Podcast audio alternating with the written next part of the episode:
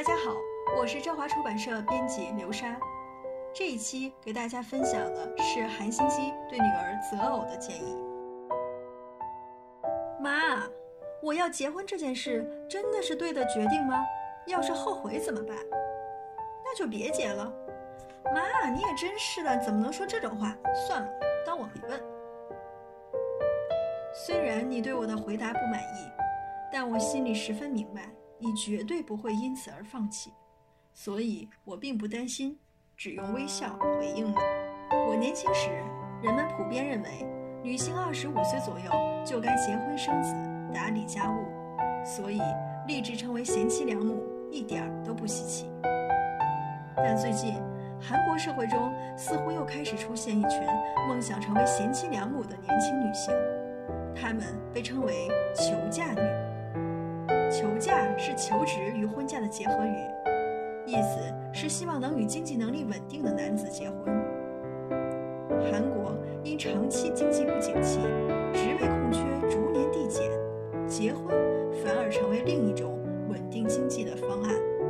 身为精神科医生，无数对夫妻咨询过我，我也看过许多令人感慨的案例。我个人认为。只要男女双方有共识，无论求嫁或求娶都没有任何问题。但如果只是为了逃避现实而选择嫁人，我会建议务必考虑清楚，别把婚姻当人生避难所。智贤小姐正是如此，她二十九岁结婚，如今三十五岁就想离婚，老公并没有外遇，也没有在外拈花惹草。智贤小姐当初会选择与对方结婚，单纯因为老公每个月会固定给她足够的现金。而现在的她，仿佛失去水分的原木，外表看似光鲜亮丽，内里已如槁木死灰。我这辈子最大的心愿就是逃离高压管教的父亲，所以当我遇见老公后，马上决定结婚。但现在我反而想要逃离。我讨厌老公和婆家。对智贤来说，婚姻是她唯一能够逃离父亲掌控的避难所。她以为这会是逆转人生的绝佳机会，但婚后面临的现实并不如自己的预期。老公是个死板保守的人，即便在家也像在公司工作一样。她始终无法对自己的老公吐露心里话。她所追求的幸福。只是偶尔和老公一起散步、亲密对话，一个月至少一次外出吃顿饭。相信谁都认为这不是多么过分的要求，只是非常小的心愿，所以她理所当然认为会实现。但事实上，她与老公吃饭也像和主管用餐般，气氛总是十分紧绷。经济上虽不愁吃穿，但生活及心灵层面却没有任何可以保证她能幸福的因素。就像，即便住在有着漂亮公园的豪宅，也不能保证就会去公园散步一样。其实，智贤只是希望能在老公的屋檐下躲雨。但世上屋檐千百种，有些屋檐只能防风，但不防雨；有些则是防风雨，但不防晒。如果像他一样，期待能在屋檐下好好休息，而选择踏入婚姻。缘木求鱼。如果能和兼具面包与爱情的男人共筑未来，该有多好呢？但目前，韩国女性多半还是比较注重男人的经济条件，很少在意精神层面的契合度。许多人天真的认为，只要遇到合得来的人，自然就会幸福；只要对方爱我，就一定会对我好。要是真正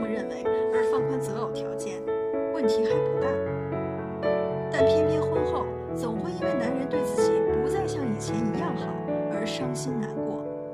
即便当初并不全然相信男人会把自己天天当公主般捧在手心过日子，但眼看枕边人婚前婚后的大幅度改变，不禁让人怀疑他究竟是不是自己当初喜欢的那个人，而陷入失望与愤怒之中。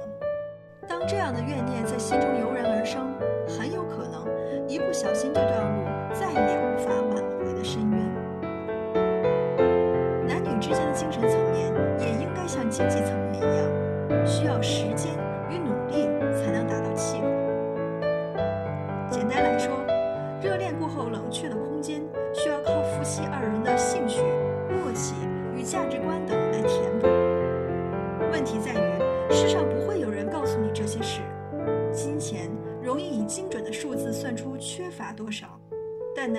的精神契合度，唯有靠两个人不断的争吵与和解，才能培养出彼此的默契。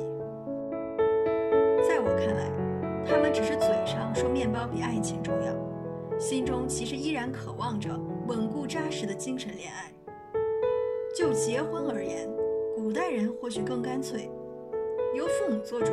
每个人都得和素昧平生的人结为夫妻，但如今人们认为家庭并非只是单纯的经济共同体，更应该是由爱与友谊结合而成的幸福共同体。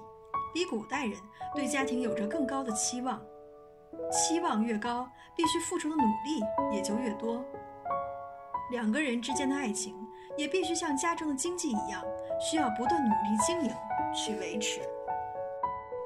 婚姻里除了沟通，其他都是小事。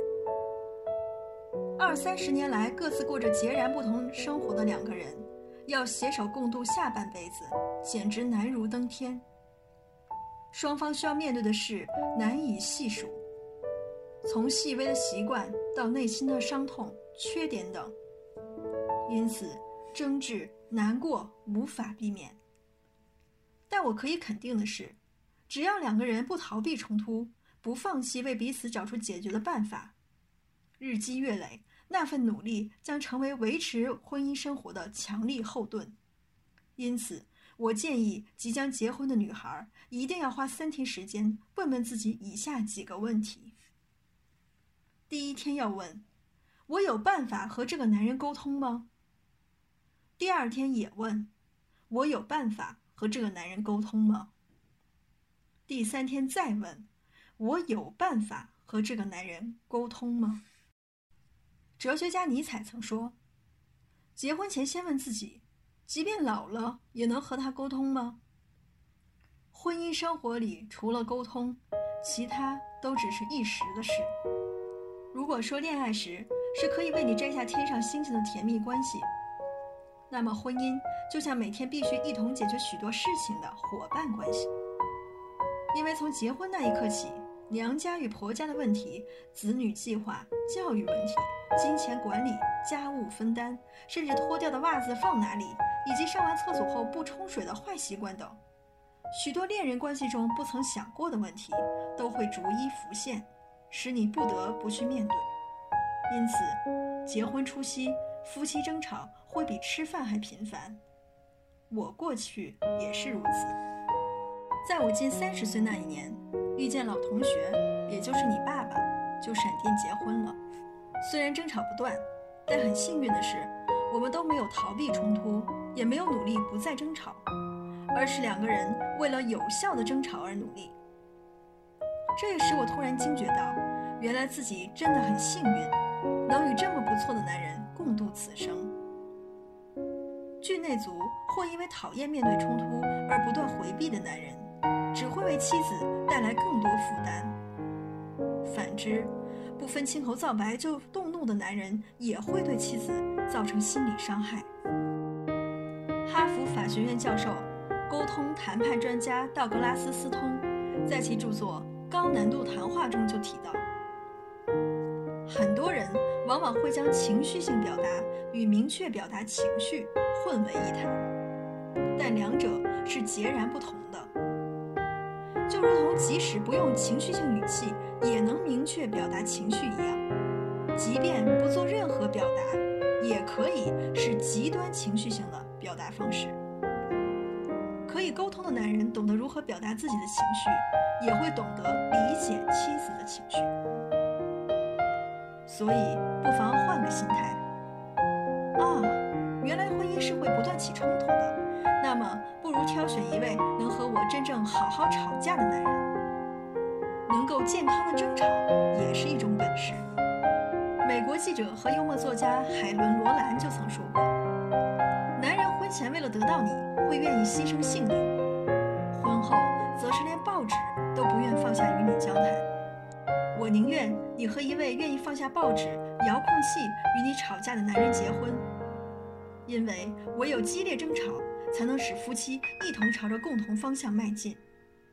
幸运的是，你似乎遇见了我所说的这种男人，让我放心不少。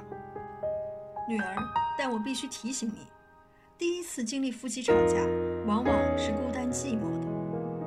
世界上还有什么事比男女共同生活更加戏剧化呢？一下上天堂，一下到地狱，悲喜交加。人们经常为了修炼身心而四处奔波，但我认为没有什么修炼场是比踏入婚姻更能让人磨出宽阔心胸的。勇敢跳进婚姻修炼场的女儿，当你感到寂寞难受时，希望你能念念以下这首诗，也为了日后能再次和老公好好吵一架。韩国诗人贤民一张长桌，需借两人之手才能搬移。若遇窄门，一方就需背对入门。后退入门者需细读另一半表情，小心翼翼向后跨步，有时伸展腰部。两人就需调整高度，不因即将抵达就砰的一声擅自放手。走路的步伐快慢也需两相配合，一步接着一步。这一期我们就分享到这里。下一期我们将分享韩星基对年轻人求职的建议